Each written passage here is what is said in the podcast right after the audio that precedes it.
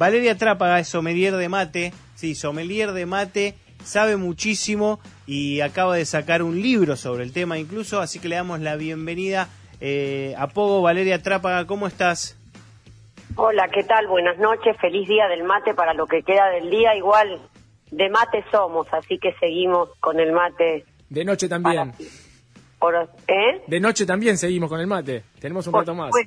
Por supuesto. ¿Cómo admiro a la gente que toma mate de noche? Yo te tomo a la mañana y después no puedo tomar más mate.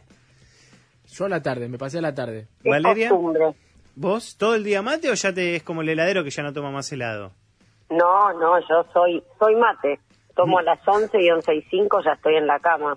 Pero y te volviste durmiendo. y te volviste a hacer una te volviste una exquisita, digo, habiendo conocido un montón de de, cosas de adentro del mate, ¿te tomás cualquier mate cada tanto o tiene que tener su bombilla, su, mm, su mate propiamente dicho?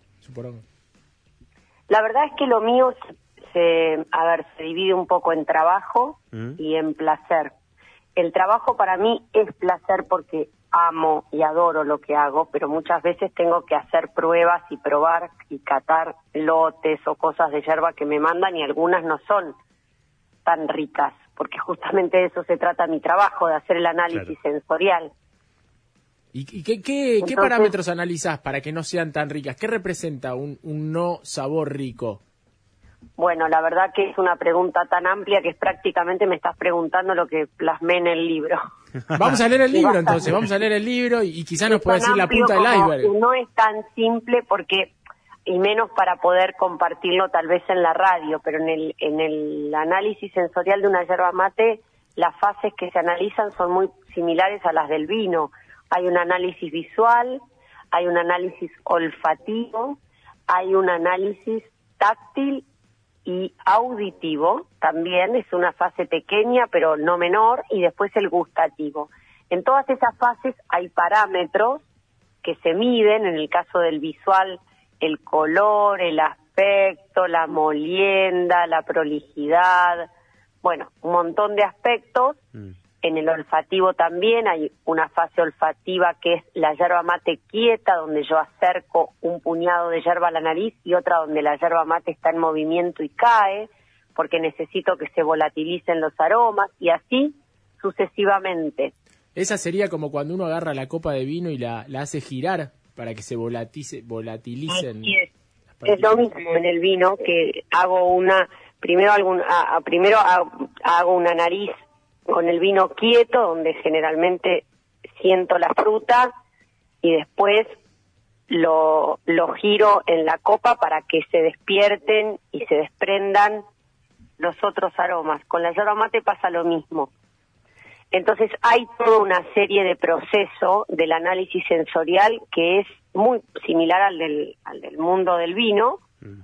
eh, donde voy a ir rescatando y detectando defectos o atributos, ¿no? Y, ya que estamos en la radio, vos hablaste de una parte auditiva en, en, el sommelier del mate, en la sommelier del mate. ¿De qué se trata la parte auditiva? Brevemente, para que después podamos también interesarnos y leer el, libro. crujir de la hoja, quizás.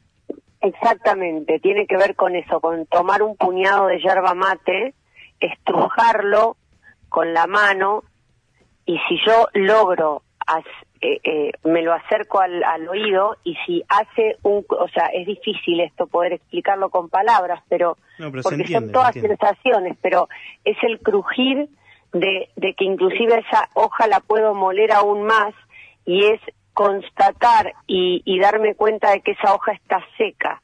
Cuando yo la puedo moler aún más y hace ese sonido, ese ruidito especial de que la hoja está bien seca, para mí denota calidad, entonces yo en una ficha de cata le pongo un buen puntaje a esa fase. Clarísimo, clarísimo. Valeria, te quiero preguntar, vos lo comparás con el vino. Viste que cuando el, vino eh, bueno, digamos, eh, está hecho con X uva, X cantidad de tiempo eh, en una barrica, la yerba, ¿cómo sería? Y hay otros vinos que son como más populares o más económicos que están hechos con los residuos o con, o con más aditivos. ¿Cuál es la, la similitud que tiene la yerba en eso. Me imagino que una buena yerba, las yerbas que, incluso son más caras, es una hoja más pura, eh, bien secada, con todo el proceso cuidado, y cuál es la que uno puede sacar en serie, que quizás es la que es más económica. ¿Cómo, ¿Cuál es la similitud? No está tan no lo podría, ahí no podría ejercer un paralelismo con el mundo del vino, no es tan así en el mundo de la yerba mate. ¿eh? Si bien claramente eh, no es que las yerbas mates más caras sean las más buenas, hay yerbas mates que no son tan caras y son buenísimas, tiene que ver con la manera en la que se elabore esa yerba mate, en la conciencia o en el o en el estilo que tiene la industria yerbatera o la cooperativa o quien elabora una yerba mate.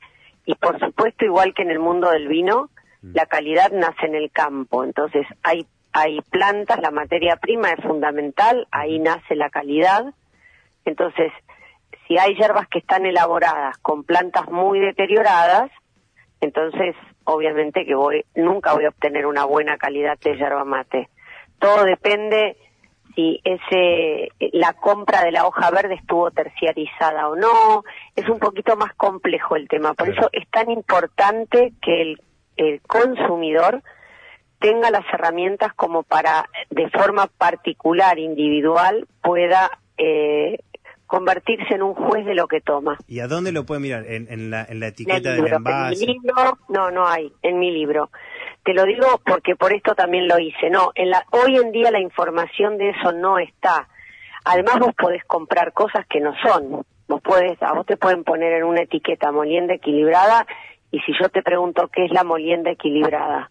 Claro, es subjetivo para mí. ¿Cuál es el equilibrio? Una X cantidad de palo, polvo y hoja. Pero no sé, estoy intentando adivinar, ¿eh? No, bueno, por eso. O sea, así. Es, es molienda equilibrada significa que haya escalonamiento en los tamaños de los componentes.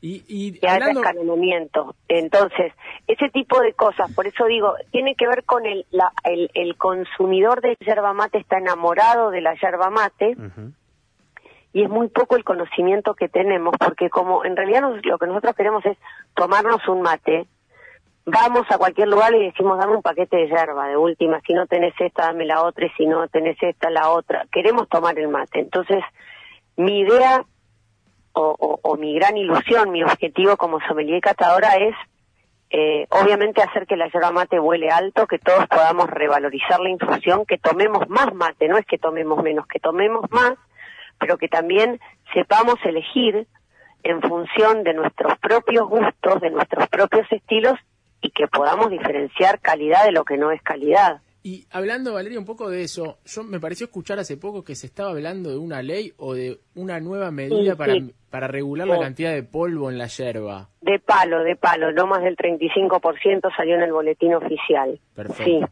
Eso, eso también ayudaría también a que elevemos la yerba está bueno.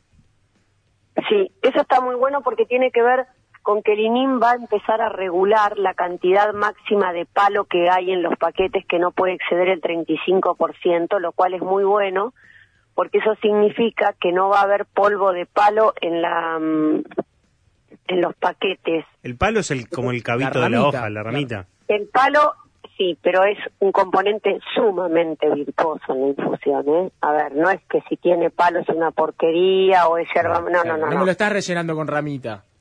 No, el tema es cuando ese palo se convierte en polvo. Entonces, en vez de ser polvo de hoja, que es como la perla de la yerba mate, es polvo de palo. Que es el que te tapa la bombilla. Lo que llamamos polvillo, lo que nos lo que nos tapa la bombilla, lo que nos hace mal, porque hay un exceso de palo. Y como el palo es el que más taninos tiene, el palo, el tanino es astringente, por lo tanto es el más, a ver, el más, em, el que nos despierta mayor sensibilidad orgánica y el que nos despierta más astringencia, eh, si hay en, una, en un componente de yerba mate una cierta cantidad de palo como componente palo, cortado y molido el componente palo, pero además yo tengo polvo de palo, Estoy excediendo la cantidad de palo, por eso esta ley que está buenísima.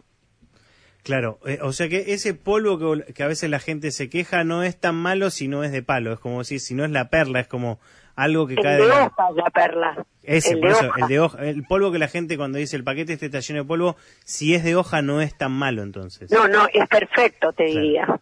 Por eso las hierbas uruguayas son más parecido al polvo que al que, que al que Las hierbas uruguayas no tienen palo. O sea que no tienen polvo del malo, por llamarlo de alguna manera. No, no deberían. Pero ojo, que hay algunas que sí, ¿eh? y, y Hay, hay como toda una moda también con las hierbas uruguayas. No tienen palo y por eso creemos que por eso es buena, no. El pol, eh, la- las hojas, la- las hierbas mates que tienen palo son buenas. El tema es que no tenga polvo de palo y que no tenga astilla de palo y que no tenga barrido, que es como lo que queda de todo lo que es el proceso de elaboración. Claro. Y otra cosa es agregarle una yerba mate el polvo puro de hoja. La Claro. perla. y, si- y, y vos recomendás hacer una, unas mezclas, digo, agarrar un poquito de una hierba que uruguaya, que es un- a veces me parece a mí ma- un poco más amarga, y agarrar una de acá con más hoja y mezclarla, hacer esa, blend. Un blend, Hacer tu propio blend sí. ¿Está bueno o Sí, no? podés hacerlo, está todo bien. El tema es que, mira, eh, hilando fino está bien. Hay que, si, si a vos te gusta mezclar una yerba con otra yerba, está bien. Lo que pasa que lo que tendrías que saber, o lo que tendríamos que todos saber cuando hacemos eso, es que nos tenemos que asegurar en el análisis sensorial que las dos yerbas estén en buen estado de salud, como yo digo, respecto de la humedad. Porque si una yerba está más húmeda que la otra, la va a humedecer y la va a contaminar. El peor enemigo de la yerba mate es la humedad. Entonces, si vos tenés tal vez una yerba buena con poca humedad y la mezclas con una que tiene más humedad, Estropeaste todo. estropeas. Y por otro lado, también saber de que se supone, se supone que cada yerba está concebida para ser una molienda equilibrada, supuestamente. Entonces, si vos mezclas, tal vez estarías desequilibrando ese blend, que no siempre es así.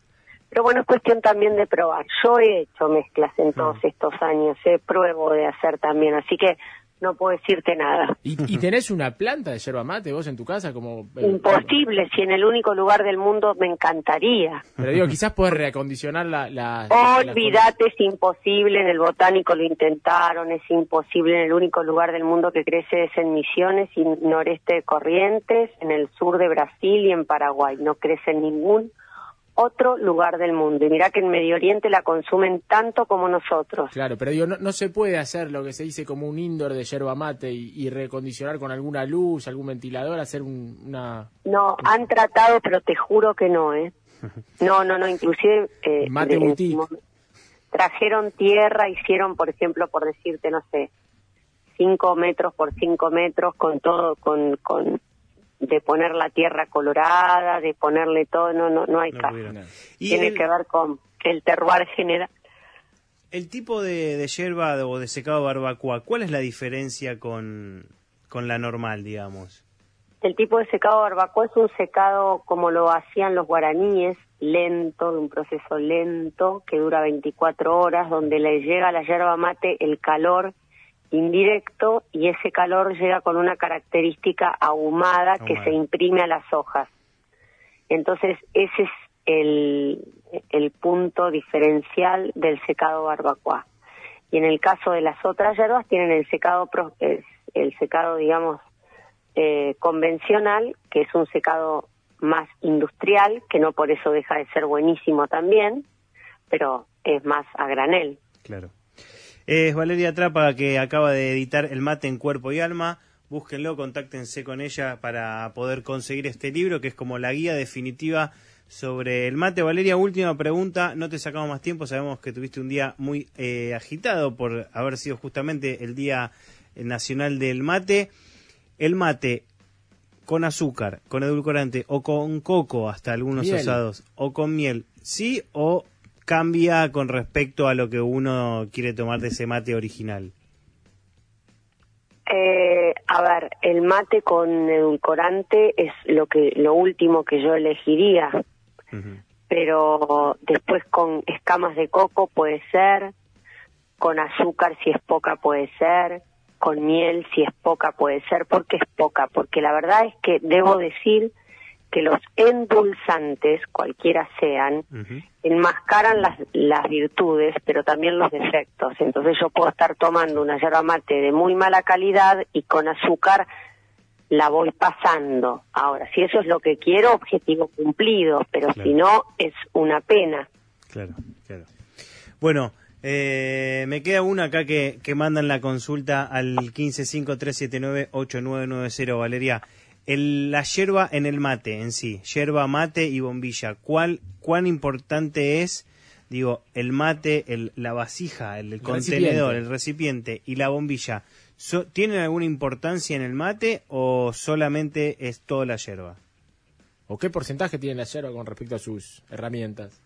Tienen muchísima importancia, pero muchísima. De hecho, yo por algo le llamo a mi libro El mate en cuerpo y alma, porque el cuerpo sería todo esto y después el alma es la yerba mate y todo lo que tiene que ver con el análisis sensorial.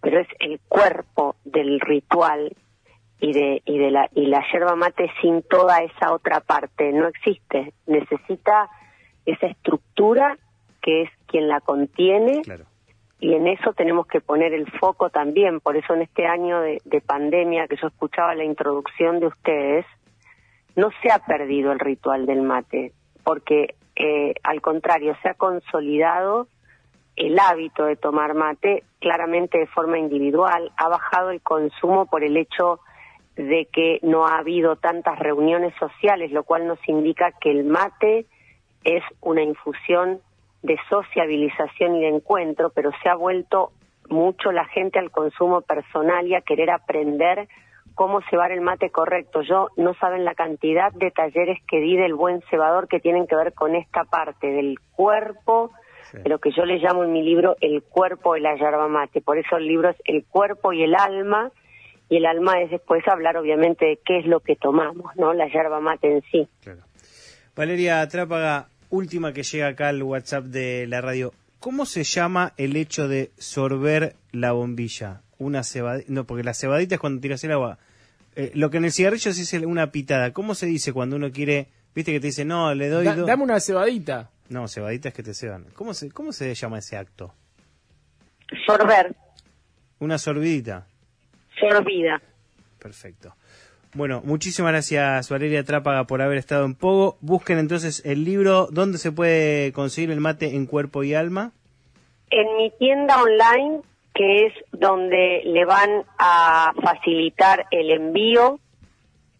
El mate en cuerpo y alma es un libro de ediciones La Riviera. En mi tienda online, Cata de Yerba Mate, eh, van ahí, cliquean en tienda y ahí tienen las opciones de envío y las formas de pago, todo. Así que donde quiera que estén, lo, van, lo pueden tener de esa manera.